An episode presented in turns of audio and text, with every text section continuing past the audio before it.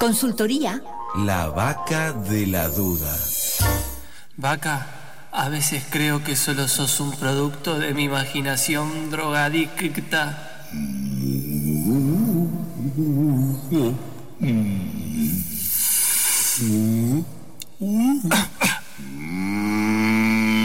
Flaco, ey, Eh, perdón, perdón, me fui, me fui. ¿Está bien? Llama a la vaca de la duda al 4864 0489. Vaca cubana. Aquí, en Infernet.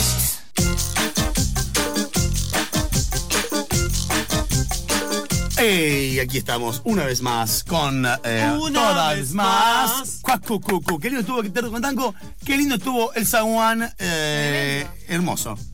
Sí, y también eh, va a estar hermosa eh, la siguiente entrevista que tenemos aquí. Entrevista. Telefónica. Sí. Eh, han pasado acontecimientos fuertemente vinculados con la coyuntura en estos últimos días y relacionados sobre todo a la relación que nosotros tenemos como país, como ideario nacional y demás con eh, la vaca, con el mundo eh, ganadero, con lo vacuno en general, etcétera. Y también, obviamente, la gran noticia en este momento es la manifestación, la eh, intervención que hubo en la rural el domingo y que tiene que ver precisamente con diferentes movimientos que están tratando de concientizar acerca del consumo de alimentos. Sí. En ese sentido, estamos entrevistando en este momento y comunicados telefónicamente ¿Con con? Niv, integrante de la asociación Direct Action Everywhere. Niv, ¿estás ahí escuchándonos? Acá estoy, ¿cómo andan? Bien, todo bien. Niv, ¿vos cómo estás? Yo todo bien. por. Bueno, eh, la palabra del día de hoy en nuestro programa es vaca. Eh, hemos tratado de abordar todos los espacios y, los temas correspondientes, pero me parece que se impone también la coyuntura y una reflexión que por lo menos desde el colectivo tribal realizamos eh, en numerosas oca- ocasiones que tiene que ver con nuestra dieta cotidiana, ¿no? Y el hecho de vivir en un país que está fuertemente identificado con la carne, la carne vacuna, la idea del asado y demás.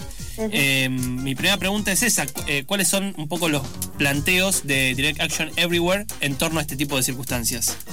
Bueno, DXC es una red de activistas por los derechos animales que se fundó en San Francisco y la idea es que nosotros nos formamos basándonos en movimientos históricos de cambio social como puede ser eh, los derechos de las mujeres, eh, los movimientos que hubo contra la esclavitud y lo que hacemos es a través de la acción directa no violenta crear como una crisis y una tensión en una comunidad y que la gente se vea obligada a enfrentar un problema ¿no? y, y hablar del tema y en este, en este caso de la explotación animal. Nosotros eh, somos veganos, entonces eh, rechazamos todo tipo de explotación animal y el hecho de considerar los productos y para eso nos abstenemos de usar eh, productos de higiene animal para entretenimiento, transporte, vestimenta, alimentación. Es un poco la idea. Niv, en ese sentido, lo que ustedes plantean es más que nada un- una especie de irrupción, o mejor dicho, de disrupción, para poder generar a la larga un cambio cultural. Eh, en ese sentido, lo que apuntan estrictamente con respecto a lo del consumo es precisamente considerar a los animales como, por decirlo de una manera un poco rápida, sujetos, sujetes de derecho. Claro. Exacto. ¿Y eh, qué incumbiría eso, por ejemplo, en términos de la reflexión o de la idea que nosotros tenemos acerca de los animales? Eh, no entiendo la pregunta. Sí, digo, que cómo en algún sentido apunta la idea que en términos medio occidentales nosotros tenemos acerca del animal, ¿no? Esa cosa que, por ejemplo, históricamente se ha dicho que no tiene alma, Mm. que no tiene razón, que no, no siente de la misma manera y que eso en algún sentido nos Justifica tranquiliza. y justifica la matanza Claro, nos del tranquiliza el hecho de que haya precisamente, como Claro. bien dijo Niv, una industria de la muerte. Sí, o sea, hoy en día ya hay un montón de pruebas que hablan de la sintiencia de los animales, porque te- como nosotros tienen sistema nervioso central, que es lo que al final termina generando conciencia y la capacidad de sentir dolor. Eh, y bueno, me parece que, me- supongo que hay mucha gente, estamos acá ahora hablando y la mayoría capaz tenemos perros o gatos, son animales, sabemos que sienten, son parte de nuestra familia, los tratamos como a iguales en muchos sentidos. Entonces es un poco trasladar ese mismo sentimiento que tenemos hacia los, lo que se, llama mascotas, mal, dicho mascotas, eh, a los animales que también son considera mal considerados de consumo, ¿no? Eh, hay un montón de, por ejemplo, de- eh, santuarios o refugios donde tenemos la posibilidad de relacionarnos con estos animales, con vacas, con cabras, con chanchos, y la verdad es que se comportan igual que tu perro cuando llegas a casa y te recibe. Podés generar una relación con ellos y relacionarte. Claro, eh, Niv, acá Emiliano te habla, te saluda de Infernet. Eh, ¿Hace cuánto que sos eh, vegetariana? Yo dejé Ve- de perdón, comer ve- carne. vegana, ¿verdad? Dejé de comer carne hace unos seis años y soy vegana hace cuatro. Ah, perfecto. ¿Y, y, y esto fue a partir de qué? De, de tomar... eh, ¿Cómo fue que tomaste conciencia eh, al punto tal de, de abandonar la, el- el- la ingesta de carne y cualquier tipo de alimento? Mira, yo en, en esa época vivía en Madrid y me crucé con una manifestación contra la tauromaquia. Y Sí. yo siempre había estado en contra de la tauromaquia, pero comía animales. Sí. Entonces eh, yo me, me uní a esa marcha y me puse a hablar con una chica que estaba ahí y ella me preguntó si comía animales y me hizo darme cuenta de que yo encima consumía vaca, que es el mismo animal al que estaba defendiendo estando en contra de la tauromaquia. Claro. Entonces, claro, me, se me rompió como esa disociación, que es algo cultural que desde chicos nos meten y naturalizan, ¿no? En ningún momento nos preguntan si queremos o no participar de eso. Es algo cultural el consumo de carne.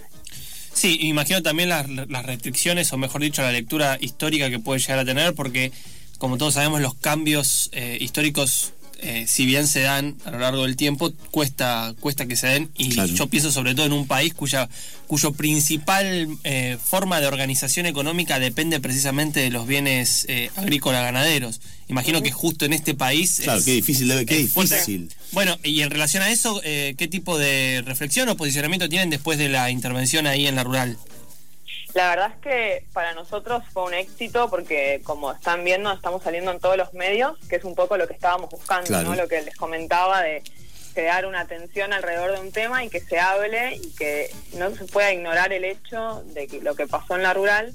Y también eh, me parece que viendo los videos está claro quién es el lado violento, ¿no? Y cuáles, quiénes son las personas que entramos ahí con una verdad y de forma no violenta para mostrar algo que es una opinión y que todos tenemos derecho a opinar lo que queramos, ¿no?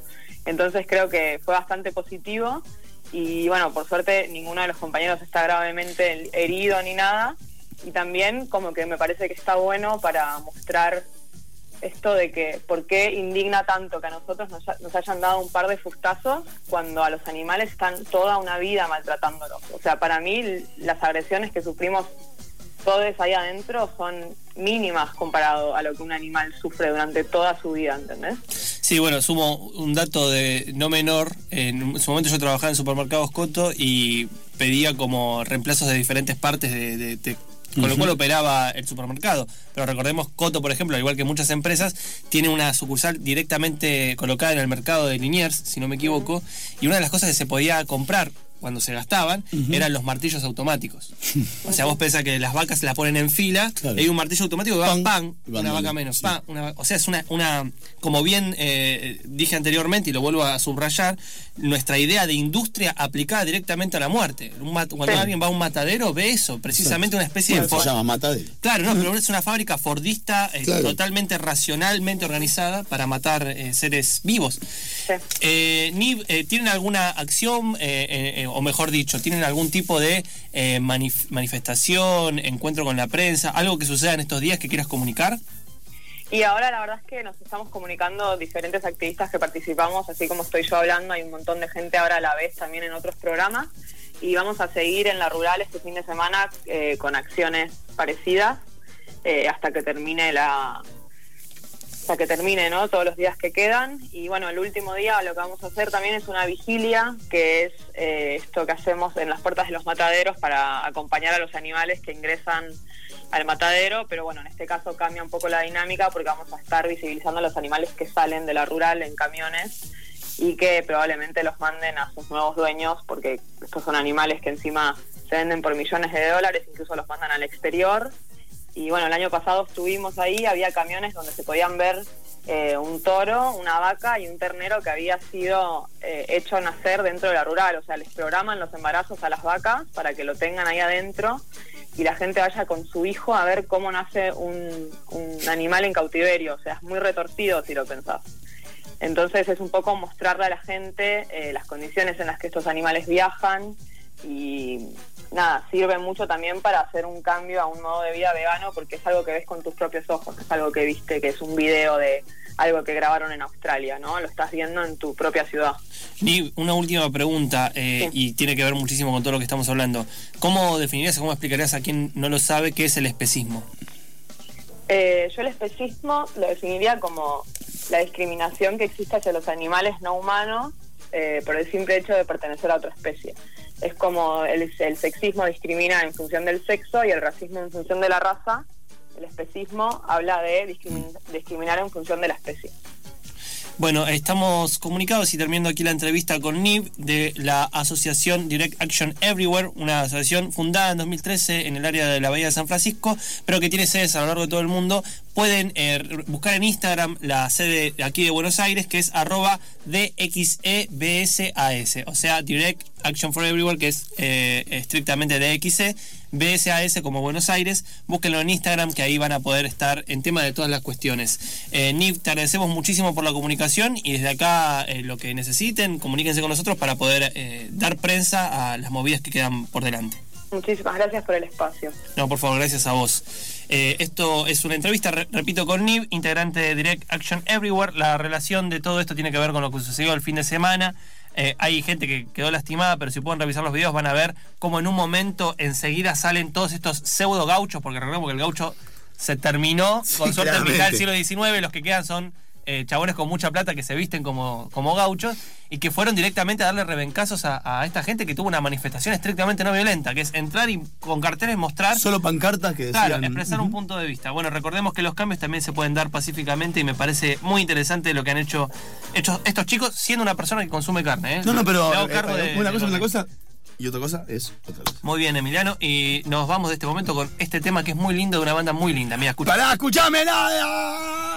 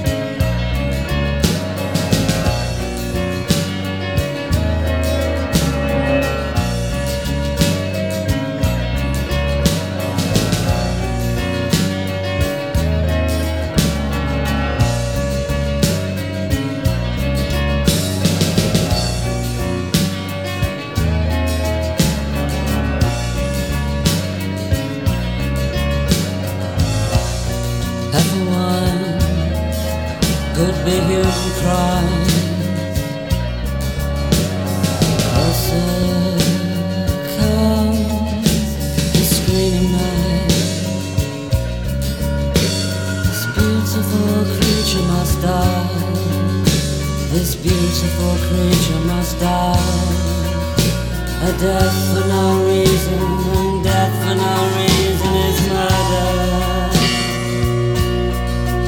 And the flesh you so fancifully fry is not succulent, tasty or kind.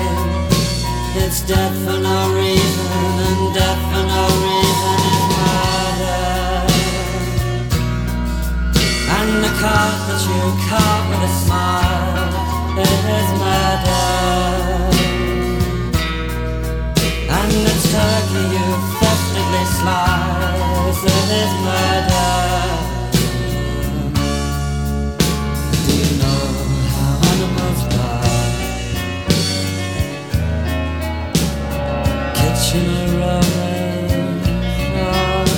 Very. It's not comforting, cheery or kind. It's sizzling blood and the of murder. It's not natural, or kind. The flesh you so fancifully fry The meat in your mouth as you savor the flavor